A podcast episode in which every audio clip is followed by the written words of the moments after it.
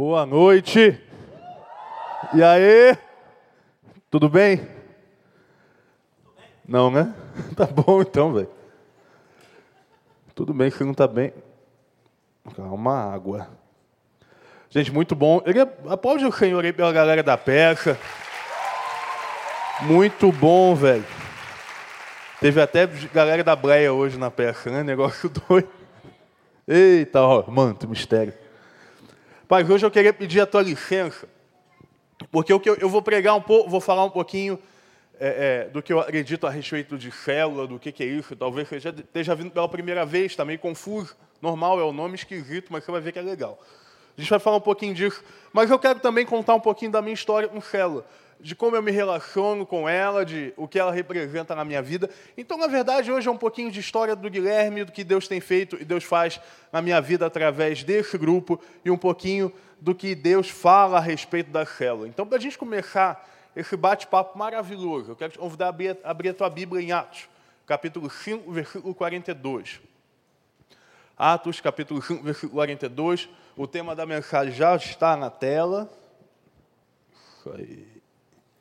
Quem não tem Bíblia, a gente está projetando aí, você vai poder ler com a gente. Atos capítulo 5, versículo 42. Abriu aí? Foi? Fácil, né? Textinho muito simples, texto e fala muito a respeito do que Deus faz nas nossas vidas. E todos os dias, no templo e de casa em casa, costumavam ensinar e anunciar que Jesus é o Cristo. De novo, todos os dias, no templo de casa em casa, não deixavam de ensinar e proclamar que Jesus é o Cristo. Você pode fazer uma oração comigo? Deus, nós te agradecemos pela noite de batismo, te agradecemos pelo teatro, por todas as formas que nós te adoramos, pela vida da Maria, Deus, e ter ministrado a, a adoração, que tem nos levado a te adorar, Deus. Que o Senhor possa falar conosco nessa hora, que essa breve história que o Senhor tem feito na minhar vida, esse breve compartilhado que o Senhor fez ao longo da história da igreja, sirva para transformar, que possamos ver, Deus, na nossa rede, células que transformam de verdade, Deus. Células que fazem a diferença, células que multiplicam, células que mudam histórias. Nós oramos em nome de Jesus. Amém. A gente está lendo um texto muito, muito, muito emblemático. Esse texto de Atos, Atos foi um livro escrito pelo Lucas, pelo médico, conhecido médico Lucas, conhecido de tantas religiões, de tantas crenças, se ouve falar a respeito desse médico. Lucas era alguém detalhista, sabe que você pode ler o Evangelho de Lucas Atos, que na verdade a teologia e, e os acadêmicos entendem é, é, uma unidade literária, ou seja, provavelmente Lucas e Atos, provavelmente é, participam na verdade de um grande livro. É algo interessantíssimo pensar nisso a gente tem a convicção de que foi o autor Lucas que escreveu, uma convicção tão fria, mas tão, tão forte, tão forte, que não é comum nem nos outros evangelhos, porque nós temos uma evidência teológica, enfim, que existe um homem chamado Lucas que escreveu essa carta. Mas existe um primeiro detalhe muito interessante na vida de Lucas. Se você olhar bem, e talvez você conheça a Bíblia, eu espero e sim. Lá em Mateus 10, por exemplo, onde Jesus chama os doze discípulos. Aquela história conhecida em que ele chama os doze pescadores, obedores de impostos, enfim. Lucas não está relacionado com os doze. Ué, na verdade, Lucas não foi um daqueles homens que andaram com Jesus desde o começo. Na verdade, verdade, Lucas não teve esse contato, talvez, direto com Jesus. Por isso eu sou apaixonado por Lucas. Você pode perguntar, então por que ele escreveu um texto que está na Bíblia? Simples. Porque Lucas é a primeira prova de que o Novo Testamento é uma mensagem em expansão. Porque Lucas, que escreve agora, que agora prega com as suas palavras, havia sido alcançado pelas palavras dos discípulos de Jesus. Lucas, que então escreve tão bem, por exemplo, que você talvez já tenha escutado a parábola do filho pródigo, né? a história do filho que abandona o pai e gasta todo o dinheiro com os porcos e volta para casa. É Lucas quem escreve isso. Talvez você já tenha escutado, e a gente canta aquela música né, das ovelhas e tal, o pai que se perde, bonito, ousado amor, não sei o quê. Lucas escreveu sobre a parábola das ovelhas que Jesus contou. Também há uma parábola muito conhecida de uma mulher que perde uma moeda, uma dracma, e ela acha e faz festa com suas amigas. Também Lucas contou. Essas três histórias, elas estão no capítulo 15, chamado o pulmão do o coração do livro de Lucas, do Evangelho de Lucas. O Evangelho de Lucas é o evangelho que mais fala do alcance, que mais fala da pregação do evangelho sendo expandida. Durante todo o tempo, essa é uma tônica. Alcançando o evangelho, alcançando pessoas, gregos, gentios, pessoas que não eram do povo judeu. Era a paixão de Lucas. E aí Lucas continua em Atos contando como que a igreja começou. E é fantástico quando você lê ali Atos capítulo 1, quando é, Jesus tem a última fala com os discípulos, depois Atos capítulo 2, quando a gente vê o Pentecostes, o momento que o Espírito Santo sela a vida da igreja, depois a gente vê Atos capítulo 3, onde a gente começa a observar é, os discípulos fazendo milagre, vamos para Atos capítulo 4, uma igreja começando a entender o que é oferta, o que é doação, e chegamos em Atos capítulo 5, e lemos que a igreja crescia o tempo todo, e que de casa em casa ela, ela pregava o Evangelho. Por que, que nós vemos em célula? Célula, o que é célula? Célula é o que nós estamos vendo aqui, com menos gente e dentro das casas. Célula é um momento de adoração, é um momento de discipulado, é um momento de evangelismo, é um momento de ser igreja tanto quanto estamos aqui ou até mais às vezes. Aqui, quando você vem no culto, é legal, é maravilhoso, você recebe algo de Deus, você fica impactado. Na célula não tem batismo, na célula talvez não tenha Maria cantando, em algumas, na verdade, até faz falta, Maria. Tem um negócio lá. Querido, deixa eu te dar um toque. Né? Líder de célula, você não sabe cantar, bota a musiquinha no fone, no celular. Não tem, não tem problema. Assim, que às vezes tem um negócio chamado atrapalhar, sabe? Eles afinados. Ah, mas Deus recebe adoração. Recebe. A Bíblia não diz como. Mas vai receber, fica tranquilo. Ah, pastor, aprendi a tocar violão, comecei a tocar na célula. Já desce ela chora. Faz Jesus. Mas, vamos lá, gente, comigo. Aí, qual o próximo louvor? Não, vamos cantar esse de novo, porque eu só aprendi esse. Semana que vem. Quem nunca, né? Aí, glória a Deus, o pessoal manifestando aí. Mas é um lugar incrível. É um lugar onde a gente se alegra, onde a gente ri, onde a gente compartilha, onde a gente tem a nossa história transformada. Mas por que a gente vive céu? Eu posso te dar talvez três razões básicas. A primeira é que o evangelho ele tem um caráter comunitário. O que é um caráter comunitário? O evangelho foi feito para a comunidade, o evangelho não foi feito para o indivíduo.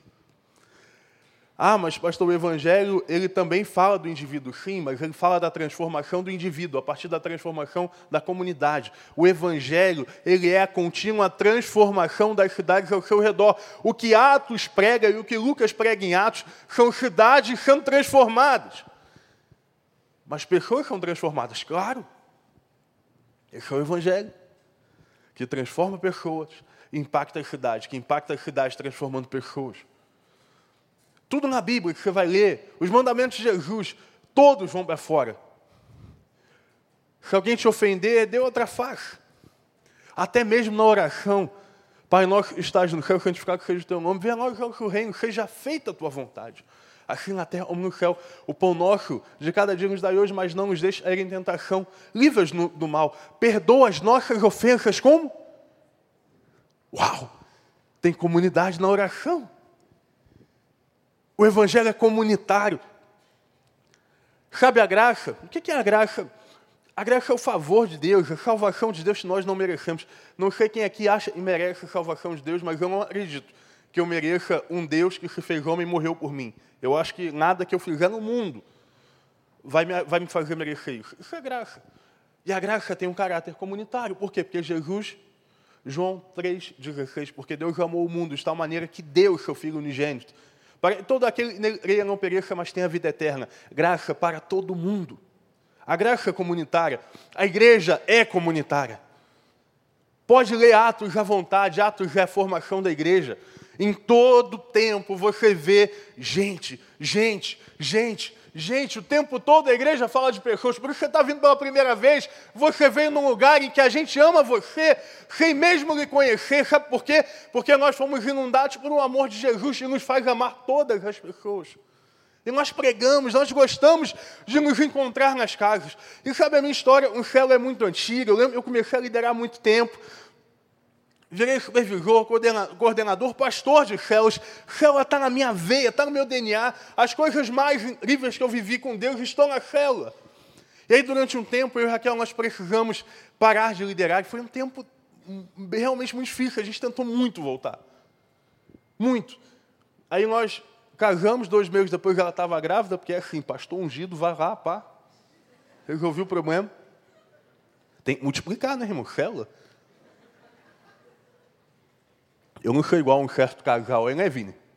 Isabela e Mateus, mas estão prometendo ano que vem tem filhos já. Tá, Isa? Vamos lá, recebe, irmã. E aí, a gente começou a ter, a gente teve João Pedro, a gente mudou de casa uma primeira vez, estava já mais perto. E a gente começou a ter o desejo, mas a gente via que a nossa casa ainda não atendia tudo e a gente achava para receber gente. A gente falou assim, caramba, vamos ter que pensar. Ah, não tem dia, porque a Raquel trabalha até a tarde da noite, ela chega em casa às sete horas, eu chego em casa às nove. Ela sai cedo, como é que fica isso? Não, não tinha, não tinha jeito, né? Eu contei para vocês que a gente ali no início de julho, a gente tomou a decisão, vamos abrir a célula segunda-feira. O melhor dia, o melhor dia tirando o dia que é a minha folga, mas vamos abrir a célula segunda-feira, Deus mandou. Mas sabe, antes disso, a gente começou a pensar quais são os desafios que a gente tem para abrir uma célula. Tempo a gente acha, Eclesiastes capítulo 3, a gente tem tempo para tudo debaixo do sol. Um tempo a gente acha.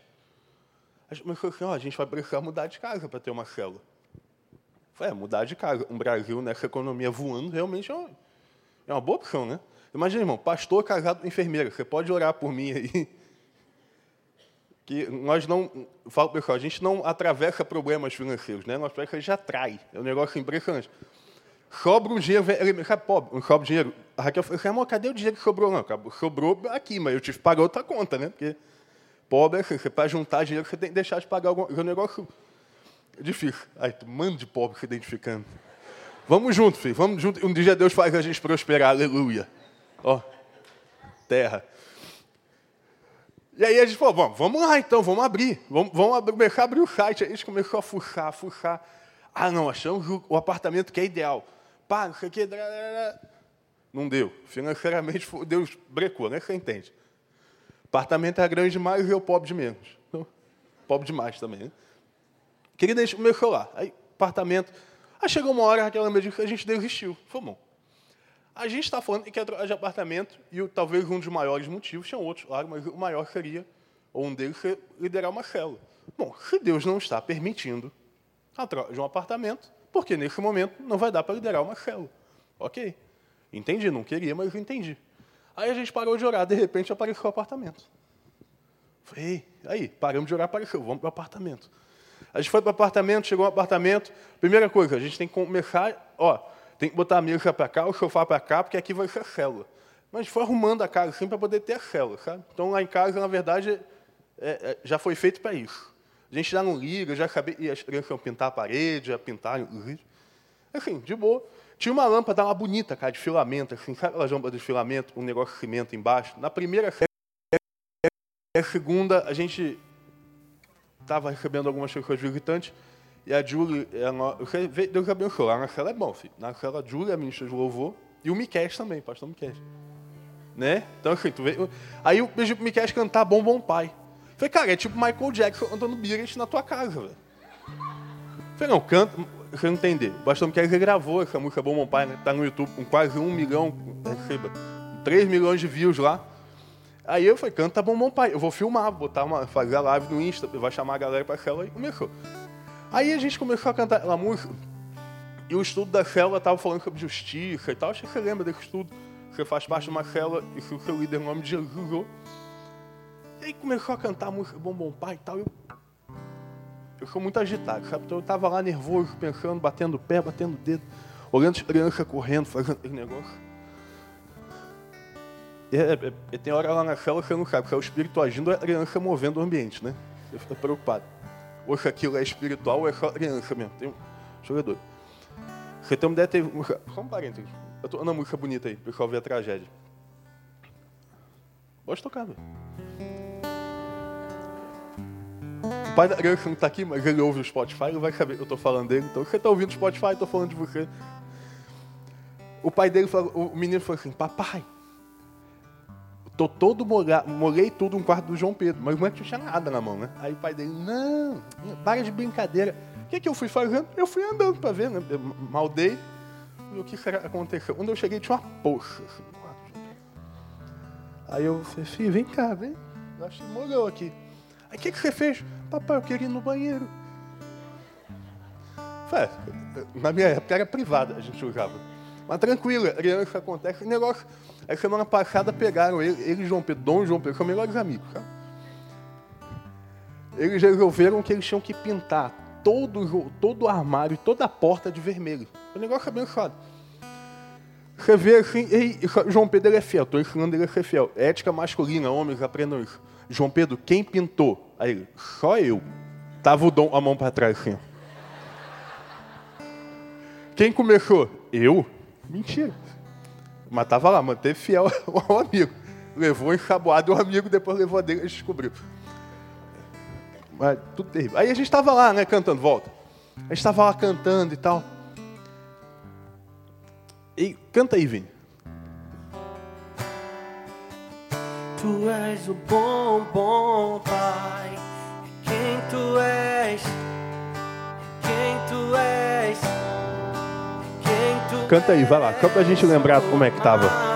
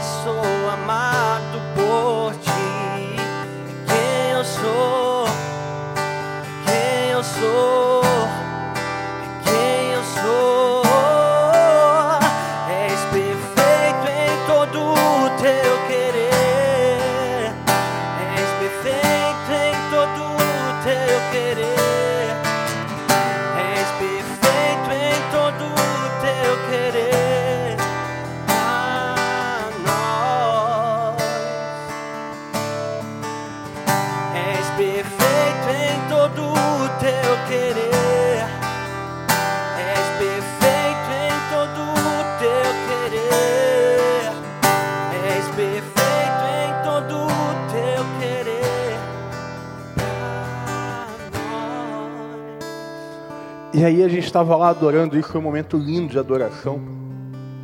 E Deus começou a falar na oração assim, ó, faz o seguinte, não fala sobre justiça, não fala sobre relacionamento com Deus através da figura de pai. Eu falei, uau, específico Deus, né, comigo? Tá bom, vamos embora. E isso faltava um minuto para os meninos irem para a varanda, então tenho tempo para estudar, é bom, né, negócio. E a gente começou a falar, e tinha um, um, visitante lá, a gente começou a falar que Deus era pai e tal, parará, parará, Deus é pai, pai, pai, pai, pai. Aí em um determinado momento eu falei assim, olha gente, o problema é o seguinte, Deus é uma figura paterna. Tem um movimento aí, às vezes, feminista, não, Deus é uma figura paterna. Aprova a Deus ser uma figura paterna. E tem gente, e, e, infelizmente isso é normal da nossa geração, que tem problemas com os pais. Isso tem sido cada vez mais forte. E aí já está mais comprovado que a, a, nós projetamos em Deus a nossa figura do Pai Terra. E que isso muitas vezes faz com que pessoas não consigam adorar. Eu contei uma experiência de alguém, que um pai que não conseguia chamar Deus de Pai e tal, por causa disso. E aí a gente continuou falando, falando, falando. E aí o, visitante não falava nada. Ele falou o nome dele, a idade e tal. Daqui a pouco ele. Já, a gente está falando muito, mas você quer falar? Eu não quero. Começou a contar a história da vida dele. Eu ia falar esse negócio. Tudo que vocês estão falando é exatamente o que eu tinha ouvido. Porque eu não vou à igreja, porque meu pai era isso, isso, isso. Eu não acredito que Deus possa ser chamado pai. Deus acertou, né? Eles começaram a orar ali. falei, gente, isso é sobrenatural de Deus que acontece na adoração. Em que Deus muda o panorama de uma situação. Você passa uma tarde preparando alguma coisa, mas de repente Deus, porque Deus faz como Ele quer, porque Ele é perfeito no seu querer, Por isso nós vivemos célula, porque a célula, ela não é um movimento engessado de pessoas que vão para lá. Não. Célula é um movimento de vida orgânico, onde o Espírito Santo faz o que ele quer e como ele quer. Isso é célula. Obrigado. Pode parar. Sabe, um segundo ponto. Já vamos. Segura aí, já está correndo aqui. Segundo ponto. A gente pode ler em Mateus capítulo 26, versículo 17 e 18, que diz assim: no primeiro dia da festa dos pães sem fermentos, ou seja, da ceia, os discípulos foram a Jesus e perguntaram: onde queres que preparemos a refeição da Páscoa, ou seja, a ceia? Ele respondeu dizendo que entrassem na cidade procurassem um certo homem e lhes dissessem: O mestre diz: O meu tempo está próximo, vou celebrar a Páscoa com os meus discípulos na sua casa. A adoração, e a primeira adoração a Jesus numa casa. A primeira ceia, o maior ato comunitário da igreja, começou em uma casa.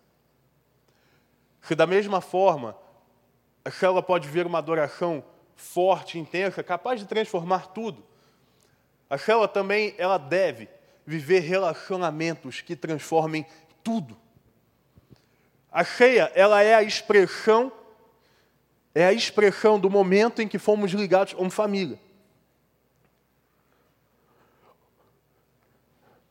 Quando nós, quando nós partimos a ceia aqui e fazemos isso no domingo, nós não estamos comendo um pão e tomando um suquinho de uva.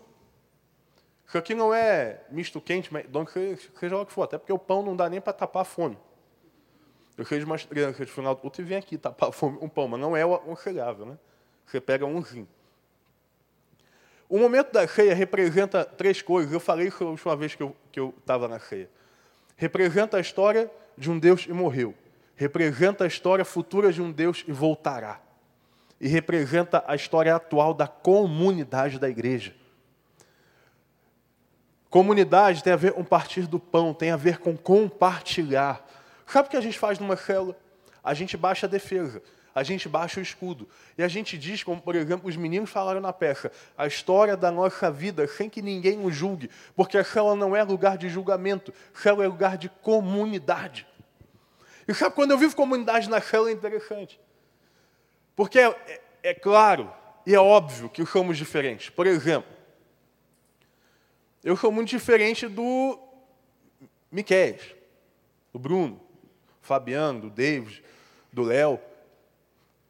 Metade da nossa célula está acima do peso, mas isso não nos faz igual. Eu lembro que tinha um menino que falou assim, cara, eu cheguei na igreja, minha vida estava destruída, eu estava divorciado, estava gordo. Eu falei, pô, peraí, Vitor. Vai botar no mesmo pé de igualdade? É sacanagem, meu. Falei, não, mas vamos orar, porque Deus curou tu, cura mim. Passa um chão aí. E aí, enfim, são pessoas diferentes. E sabe o que é bonito? Quando a gente está compartilhando, a gente começa a ver, por exemplo, eu sou pastor já, estou caminhando há algum tempo. Eu começo a conversar com, uma, com um dos meninos que converteu há pouco tempo, e eu começo a ver que a vida dele está me ensinando. Gente, como que a vida de alguém me ensina? Como que a vida de, um, de alguém que está lá dois meses pode ensinar a mim? Aí Deus começa a quebrar o ego, né? Pá. Porque eu uso quem eu quero. E na comunhão, no verdadeiro compartilhar do pão, eu aprendo com você, você aprende comigo. A célula ela não é liderada por uma figura de uma pessoa que está acima de todo mundo, não. A célula é feita por cada pessoa que você está lá. Se você faz parte de uma célula, você também é responsável por ela. Por isso nós vivemos isso em comunidade, porque é maravilhoso. Cara, que coisa doida você ter pessoas de tantas histórias diferentes, niveladas pelo mesmo lugar. A ceia representa que todos nós temos o mesmo valor. Sabe o nosso valor? Sangue de Jesus Cristo, que comprou a minha vida e a sua vida. Diante desse sangue, não tem novo, velho, idoso, ah, seja lá o que for, pecado X, pecado Y, quando estamos diante do sangue de Jesus, nós somos nivelados por quem Ele é. E o que a célula nos ensina é que Deus quer transformar-nos uns aos outros, usando uns aos outros. Não é à toa, e Tiago diz que quando confessamos, quando falamos dos nossos pecados, somos curados. Não é porque isso é um sistema terapêutico de fala, parará. Você pode teorizar o que você quiser. Essa palavra foi escrita antes mesmo que os epicureus pudessem falar coisas parecidas. Essa palavra foi escrita muito tempo antes de qualquer processo terapêutico. Porque quem liberta do pecado não é a terapia, por mais que eu ame terapia, quem liberta do pecado e muda o caráter é Jesus. E quem transforma a nossa vida em comunidade é Jesus. Ah, descobriram agora as partilhas, não sei o que, o confessar. Não descobriram agora, Jesus começou isso há muito tempo. Porque ao falar somos curados. Mas sabe, nós não somos simplesmente curados porque falamos, nós somos curados porque quando, quando falamos, nós baixamos a defesa e deixamos que Ele, somente Ele, cure as nossas vidas. É claro que existe a cura pela fala, é óbvio. Mas eu acredito também que existe a cura pela entrega. E que numa célula isso acontece. Eu lembro de um dos caras falando lá, pô, a coisa mais difícil da minha vida é conseguir manter uma rotina para poder buscar a Deus e tal. E quando eu fui ver, eu falei, gente, é a minha dificuldade. Por quê? Porque Jesus está nos nivelando. Então a célula é também um lugar de nivelamento, de comunidade. Sabe?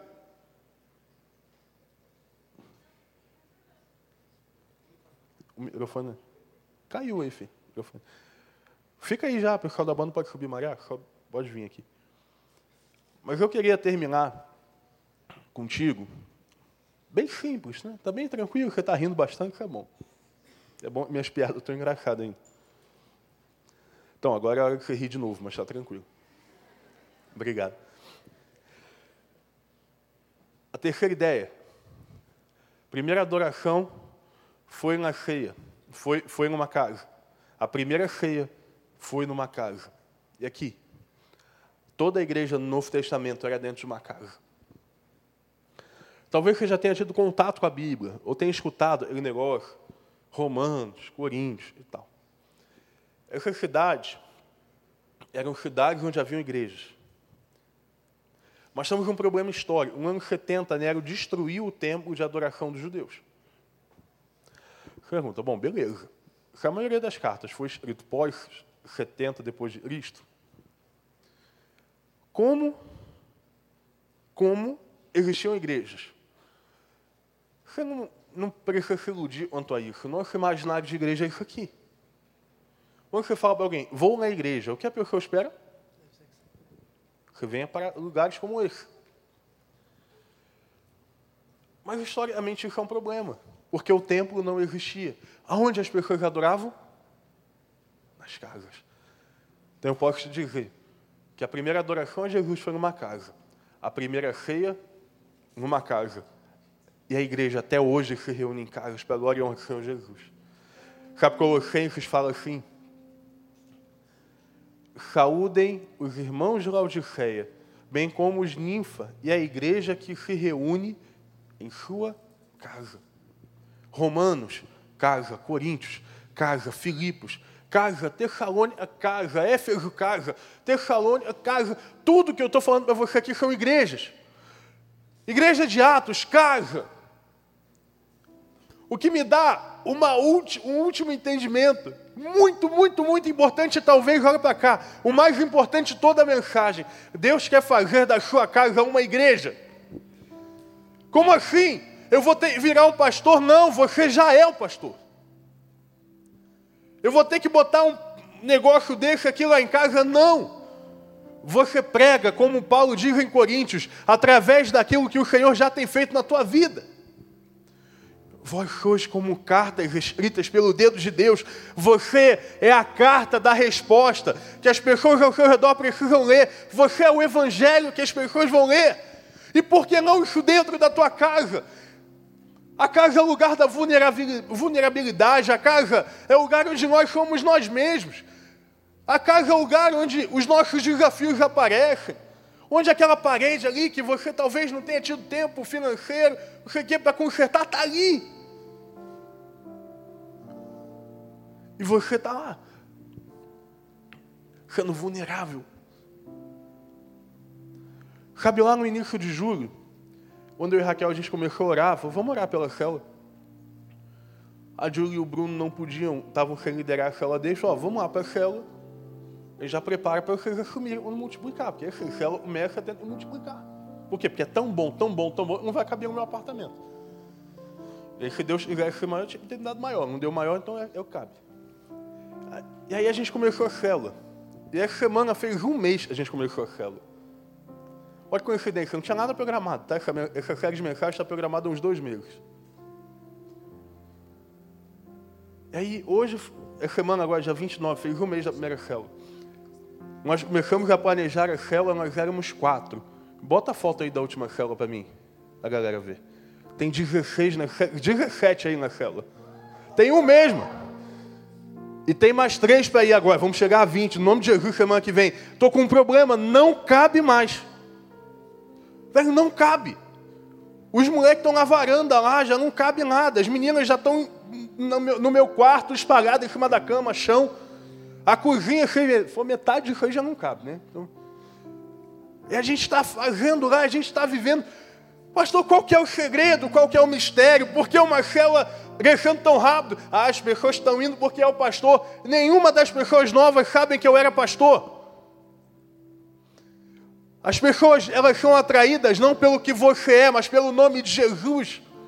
Por que, que a célula é atraente? Por que, que a célula é maravilhosa? Porque você que está vindo aqui pela primeira vez tem que ouvir e fazer parte de uma.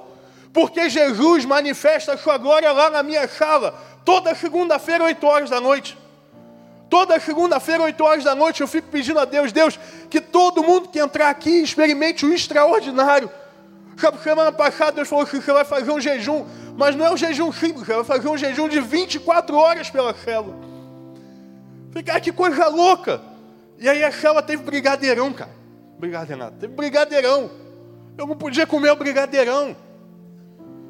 Mano, teve um lanchinho lá com bacon, queijo. falei, cara, não posso comer o bacon, queijo. Eu tenho que orar. Aí o que sobrou? H2O. Não tem açúcar, pô.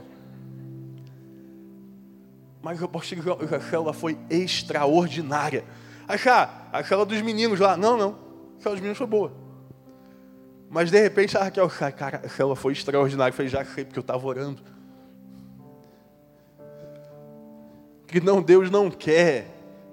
Deus não quer que você receba teus amigos em casa. Faz isso de outra forma. Mas Deus quer usar a tua casa, usar a tua vida, usar a tua vulnerabilidade para essa igreja. Qual que é o segredo de uma célula bem-sucedida? Um. Deixar que Jesus seja o Deus daquela célula. Quebrar as formas, quebrar o paradigma. Deixar a dependência. Eu acredito no evangelho que atrai, não sei você, mas atrai tanto. Que uma pessoa chega lá, ela, no nome de Jesus, ela já tem saído pensando em quem ela vai trazer de volta. E segura, vai ter evento ponte em novembro. Botar uns 40 no condomínio lá. Pastor, por que você está incendiado com célula? Sabe, na nossa rede são 90, eu podia estar tranquilo.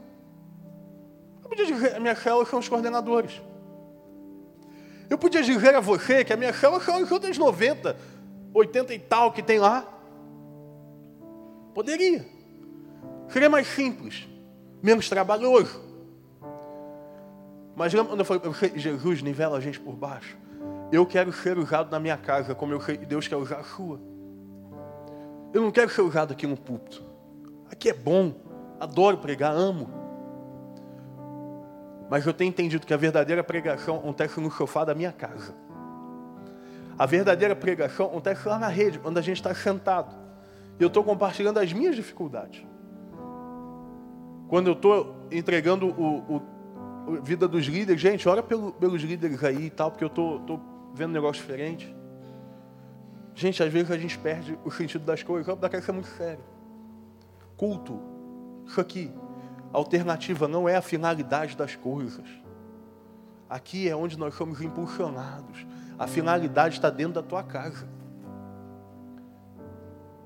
A finalidade está na tua mensagem, na tua mensagem. O que, que é a tua mensagem? É a tua vida com Deus. O que, que isso aqui é um encontro de células? Não é um culto de juventude, é um encontro de células. As pessoas que foram batizadas aqui ganham nas células. Quem batizou, quem levou, para as células. Por que, que eu amo célula? Porque ela tira o pastorzão daqui. Ela faz o pastorzão descer todos esses degraus aqui. E ela faz com que o pastorzão seja igual a todos os pastorzões e pastorzonas que estão espalhados por, pelas casas no Rio de Janeiro. Eu amo célula, porque a célula ela não nivela líderes, mas ela nivela pessoas. Eu amo célula porque ela não evidencia a qualidade de alguém, mas ela evidencia os defeitos. Olha que coisa doida. Eu não compartilho na minha célula no que eu sou bom. Eu compartilho na minha célula aquilo que eu sou bom hoje, porque Jesus já restaurou. E entrego a ele os meus defeitos. Mas o pastor confessa pecado na célula, eu sou o primeiro. Eu tenho isso na minha vida, eu sou o primeiro. Por quê? Porque eu entendo que aqui não estamos falando de hierarquia, nós estamos falando de família. Isso muda tudo. Por que essa mensagem aqui hoje?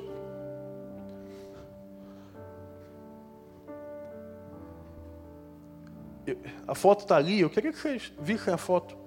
Talvez vocês não conheçam, provavelmente vocês não conhecem metade. Essas três são os anjos que eu falei para vocês. As três, as quatro aí. O negócio é, é bem suave.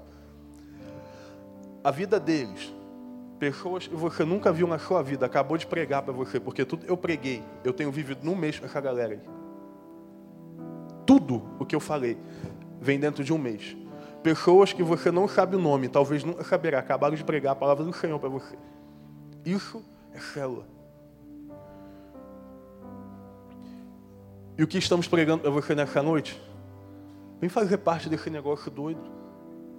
Pastor, mas eu já vou numa célula. Ok. Mas eu não estou te convidando para ir numa célula, eu estou te convidando para essa igreja. Pastor, mas eu já lidero. Ok. Eu estou te convidando para ser canal do sobrenatural, não para falar um monte de palavra na frente de alguém. Pastor, eu já abri minha casa. Ok. Mas eu estou te pedindo para orar pelas pessoas que vão na tua casa e pedir a Deus que lá exista o, extraordinário. Já batizou uma pessoa esse mês, mês que está orando para batizar mais duas. Pastor, o que é isso? É graça de Deus. E sabe qual é o melhor? É fácil. Como assim? É fácil. Porque quem atrai é o Espírito Santo de Deus. A gente só abre a porta e deixa ele entrar. Quando Jesus diz lá em Apocalipse 3, eu estou batendo a porta. Aquele que abrir, eu entrarei e cearei com ele. Por isso, lá no Domínio Le Quartier, segunda-feira, 8 horas da noite, a gente abre a porta e fala assim, Jesus, seja bem-vindo aqui, antes de todo mundo entrar. Entra primeiro nesse lugar. É a minha oração todos os dias, 5 horas da tarde, eu estou orando por isso. E você? Eu contei um pouquinho da minha história, da nossa célula. Qual é a história que você vai contar? Qual é o legado que você vai deixar? Sabe o que é legado? É a mudança no mundo que você realizou. Eu podia morrer hoje, que eu, a vida do Fabiano, um dos meninos, já foi transformada por Deus através da minha vida. Meu legado está na vida dele. E o seu legado está onde? Onde é que está o seu legado? Está no teu Instagram, desculpa, isso não deixa legado para ninguém. Está no teu emprego, muito menos. Está na tua família, esquece o teu legado, o teu legado vai estar naquele batistério ali no nome de Jesus. O teu legado é a tua mensagem que reescreve, que transforma as vidas. O teu legado é a tua liderança, é aquilo que você impacta, são as pessoas que você transforma, são as pessoas que você muda. Não esteja preocupado com uma marca, mas esteja preocupado com uma pessoa. Eu não estou nem aí se um dia mandarem fechar as portas da igreja, ou na China, porque eu sei que o Evangelho cresça onde Deus quiser que cresça. E sabe a notícia? Até o final do ano a gente tem a primeira célula na China agora. Que é o que Deus está fazendo, querido. Você vai ficar de fora disso? Ou você vai fazer parte desse movimento? Você vai ficar fora disso ou você quer? Não, pastor, eu vou numa casa, eu vou abrir a minha, eu quero liderar, eu quero viver uma célula. Fica de pé no teu lugar, vamos adorar a Deus. Senhor.